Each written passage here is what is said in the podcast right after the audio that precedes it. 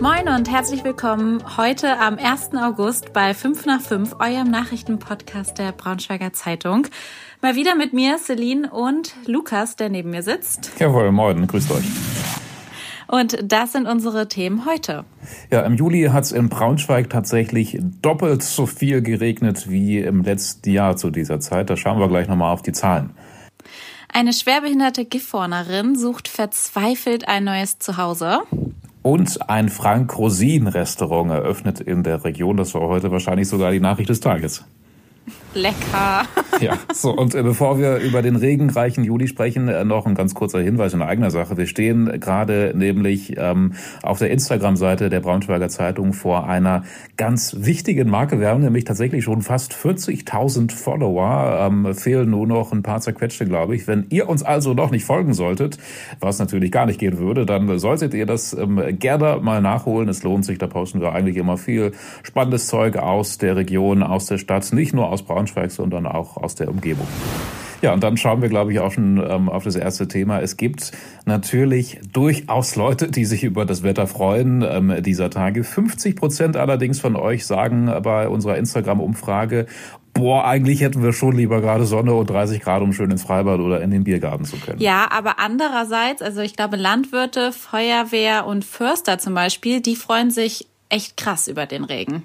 Ja, und es gibt jetzt auch aktuelle Zahlen, wie wir gerade schon gesagt haben, über den vergangenen Monat. Es war in Braunschweig nämlich gleich doppelt so viel Regen wie im letzten Jahr, was erstmal ziemlich krass klingt.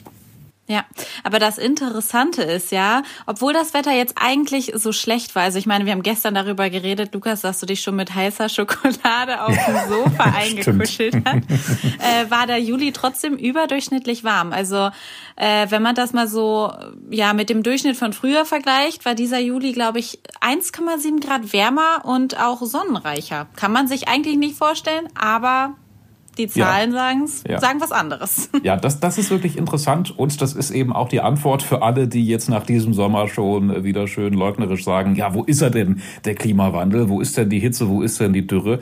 Äh, ja, es ist, es ist anscheinend dann doch eindeutig, dass wir uns im Klimawandel befinden, auch wenn ähm, wir mal so einen Juli erwischen wie jetzt in diesem Jahr.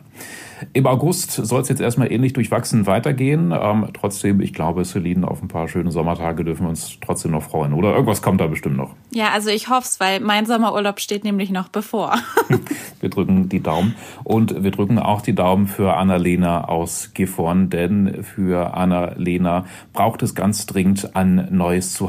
Anna ist 27 Jahre alt und sie ist schwerbehindert, sogar auch mit autistischen Zügen. Und ja, sie hat eine Kündigung bekommen für ihren ihren Wohnplatz bei der Lebenshilfe in Gifhorn. Ja, und der Grund dafür ist, äh, die Lebenshilfe meint, sie kann Annalena nicht mehr betreuen. Es gab da nämlich schon so ein kleines Unglück. Annalena hat einen ziemlich großen Bewegungsdrang und hat auch schon mal unbeaufsichtigt einen kleinen Ausflug mit ihrem Rollstuhl gemacht und sich dabei leider wehgetan. Ja, das ist nicht so gut ausgegangen und das war dann eben auch einer der Gründe, weswegen die Lebenshilfe Gifhorn jetzt sagt, nee, wir können uns einfach nicht mehr so um Annalena kümmern, wie es eigentlich nötig wäre, ähm, wie sie es braucht. Und jetzt stehen die Eltern mit ihrem Kind halt da und müssen Ersatz finden, haben auch schon alle möglichen Einrichtungen angeschrieben, wie sie uns gesagt haben, sogar auch deutschlandweit. Es ist aber echt nicht so einfach. Das Gute ist aber, dass Annalena bei der Lebenshilfe bleiben darf, bis sie einen neuen Platz gefunden hat. Trotzdem sagen die Eltern, und das ist ja irgendwie auch nachvollziehbar, dass das ganz schön an ihrer Psyche nagt und sie auch sehr unglücklich macht. Ja, ich glaube, ich könnte dann nichts mehr essen, wenn ich wüsste, Mensch, da wo ich jetzt gerade lebe, kann ich nicht mehr bleiben. Vielleicht lande ich sonst wo in Deutschland, wo mich meine Familie nicht mehr ähm, so oft besuchen kann, wie ich es eigentlich gern hätte. Das ist eine schwere Zeit. Die ganze Geschichte von Annalena und der Suche nach einem neuen Zuhause für sie hat unser Kollege Rainer Silberstein aus Gifhorn aufgeschrieben. Verlinken wir euch natürlich in den Shownotes. Tim Melzer hat schon ein Restaurant in der Region, das Überland in Braunschweig und jetzt kommt auch noch Frank Rosin. Das ist wirklich eine coole Nachricht für die Gastrozene in der Region. Ja, und es soll auch schon im August eröffnen, das Green Rosin Restaurant.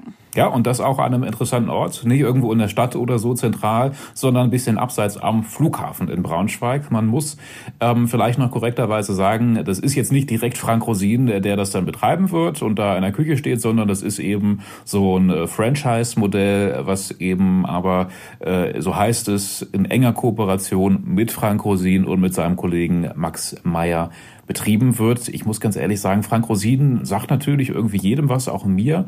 Ist er ein Fernsehkoch irgendwie? Was muss man über ihn wissen? Bist du Fan von seinen Sendungen oder so? Nee, also nee. Kochshows gucke ich mir gar nicht an. Ich weiß auch gar nicht, ob der eine Kochshow hat. Ich glaube, aber ich bin da leider auch äh, der, die Irgendwas. schlechte an oder die falsche Ansprechpartnerin. Irgendeine Show auf Vox hat der bestimmt oder so. Auf jeden Fall. Frank Rosin erkennt den Mann, macht ein Restaurant in Braunschweig auf. Das ist schon eine interessante Nachricht.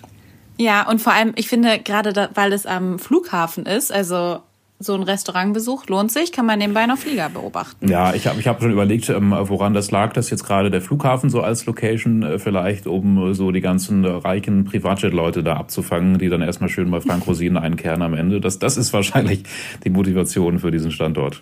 Das kann sein. Wir haben äh, auf jeden Fall schon mal auf die Speisekarte geguckt ähm, und es wird vor allem vegetarisch und vegan geben, aber auch Fleisch soll angeboten werden. Unter anderem gibt's dann wohl Bowls, Wraps, Burger und äh, wie sprichst du das aus? Gnocchi. Gnocchi. Ich sage ich sag immer Gnocchi oder so. Gnocchi. Ja. Öffnungstermin soll der 23.8. werden. Sobald es eröffnet, checken wir es, glaube ich, mal ab und halten euch dann auf braunschweigerzeitung.de auf dem Laufenden. So, ich glaube, wir haben auch schon mal über die Idee gesprochen, eine riesengroße Silvesterparty für die ganze Region zu veranstalten. Also jetzt nicht wir, sondern die Stadt Braunschweig. Konkret lautet der Plan, am Schloss, vorm Schloss, ähm, eine offizielle Silvesterfeier zu veranstalten.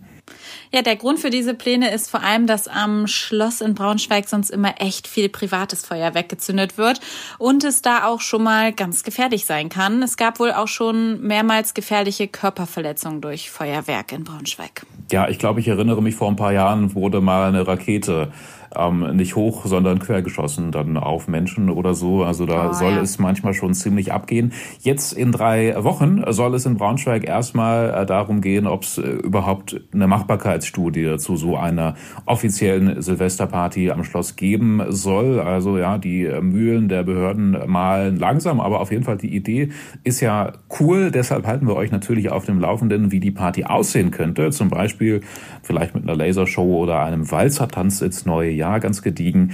Ähm, das lest ihr im Link in den Show Notes. Und das war heute sonst noch wichtig. Das VW-Werk in Wolfsburg macht zwar gerade Ferien, wohl verdient, aber trotzdem ist da gerade eine ganze Menge los. Und wir wollten mal wissen, was so hinter den Kulissen im Urlaub passiert. Und es ist wirklich erstaunlich. 1500 Leute sollen tatsächlich jeden Tag vor Ort sein ähm, im VW-Werk. Und zwar vor allem eben für Wartungs- und Umbauarbeiten. Die meisten dieser Leute kommen von Fremdfirmen. Ja, insgesamt sind im Werksurlaub 400 Bau Umbaumaßnahmen geplant. Die Mittelstraße zum Beispiel wird saniert, aber ich glaube, die größte Baustelle ist äh, an der Montagelinie 1. Die soll nämlich in insgesamt zehn Wochen für die ID3 und Tiguan-Produktion umgebaut werden. Ja, der neue Tiguan feiert jetzt schon im September Weltpremiere und ab Herbst sollen dann eben erstmals auch ID3-Modelle in Wolfsburg vom Band laufen. Ich glaube, so insgesamt ist das Ziel, das VW-Werk einfach so ein bisschen flexibler zu gestalten, sodass man schnell wechseln kann, ähm, je nachdem, was so ähm, von den Kunden bestellt wird. Genau.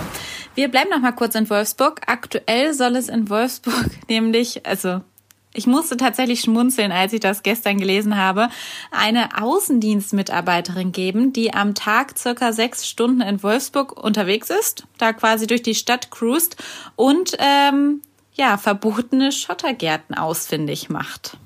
Dass es so weit kommen musste, ist schon interessant. Schottergärten sind in Wolfsburg ja eigentlich schon verboten und Verstöße werden deshalb auch geahndet. Allerdings ähm, bislang soll diese Kontrolleurin wohl vor allem ähm, in Neubaugebieten unterwegs sein. Aber na klar, Schottergärten sind eben auch in allen anderen Gegenden verboten und deshalb ähm, wird jetzt von einigen mehr Personal zur Kontrolle eingefordert. Ja, und ich glaube, diese Kontrolle ist auch wichtig, weil in einem Neubaugebiet, dessen Name nicht näher genannt wurde, wurden auf insgesamt 200 Grundstücke rund 15 Verbo abgebrochene Schottergärten festgestellt. Den Bericht dazu verlinken wir euch in den Show Notes. Ich glaube, reinlesen lohnt sich. Ja, ich muss aber sagen, äh, wenn wir jetzt schauen, 200 Grundstücke und davon nur 15 äh, Schottergärten, dann kann man nicht sagen, dass die Kontrolle sich lohnt, ne? Nein, es klingt erstmal gar nicht so viel, finde ich. Also wenn ich so durch manche ähm, Neubaugebiete ständere, äh, egal wo, in Braunschweig, Salzgitter oder sonst wo, dann kommt mir ja eigentlich, ähm, kommt es mir fast schon vor, als wäre fast jeder Garten, äh, so schon Schottergarten betroffen. Ja, mag man meinen. Also ich glaube, es kommt immer auf die Neubaugebiete an. Also die neueren vor allem, da sehe ich auch immer mehr Schottergärten. Aber meine Eltern zum Beispiel wohnen in einem Baugebiet, äh, da ist noch alles schön mit äh, Blumenerde und Blümchen. Ja, in Peine äh, ticken die Uhren vielleicht noch ein bisschen anders. Egal, kommen wir zum nächsten Thema. Zum Schluss sprechen wir noch über einen schweren Unfall im Kreis Helmstedt. Ähm, ziemlich blöder Vorfall, bei dem ein Autofahrer aus Braunschweig heute gestorben ist. Ein Güterzug hat ihn in seinem Auto erfasst.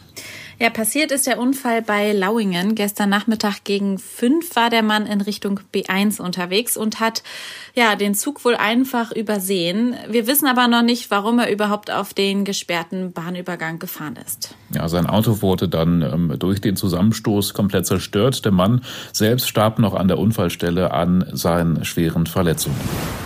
So, und jetzt heißt es für uns und hoffentlich für euch auch ab in den Feierabend. Wenn ihr Kritik, Anmerkungen oder sonst was habt, schreibt uns gerne eine Mail an 5 nach 5 at funkemedien.de oder schreibt uns per WhatsApp. Die Nummer findet ihr wie immer in den Show Notes. So, und jetzt habt einen ganz tollen Abend. Schöne Zeit euch. Wir hören uns morgen wieder. Bis dann. Tschüssi. Ciao.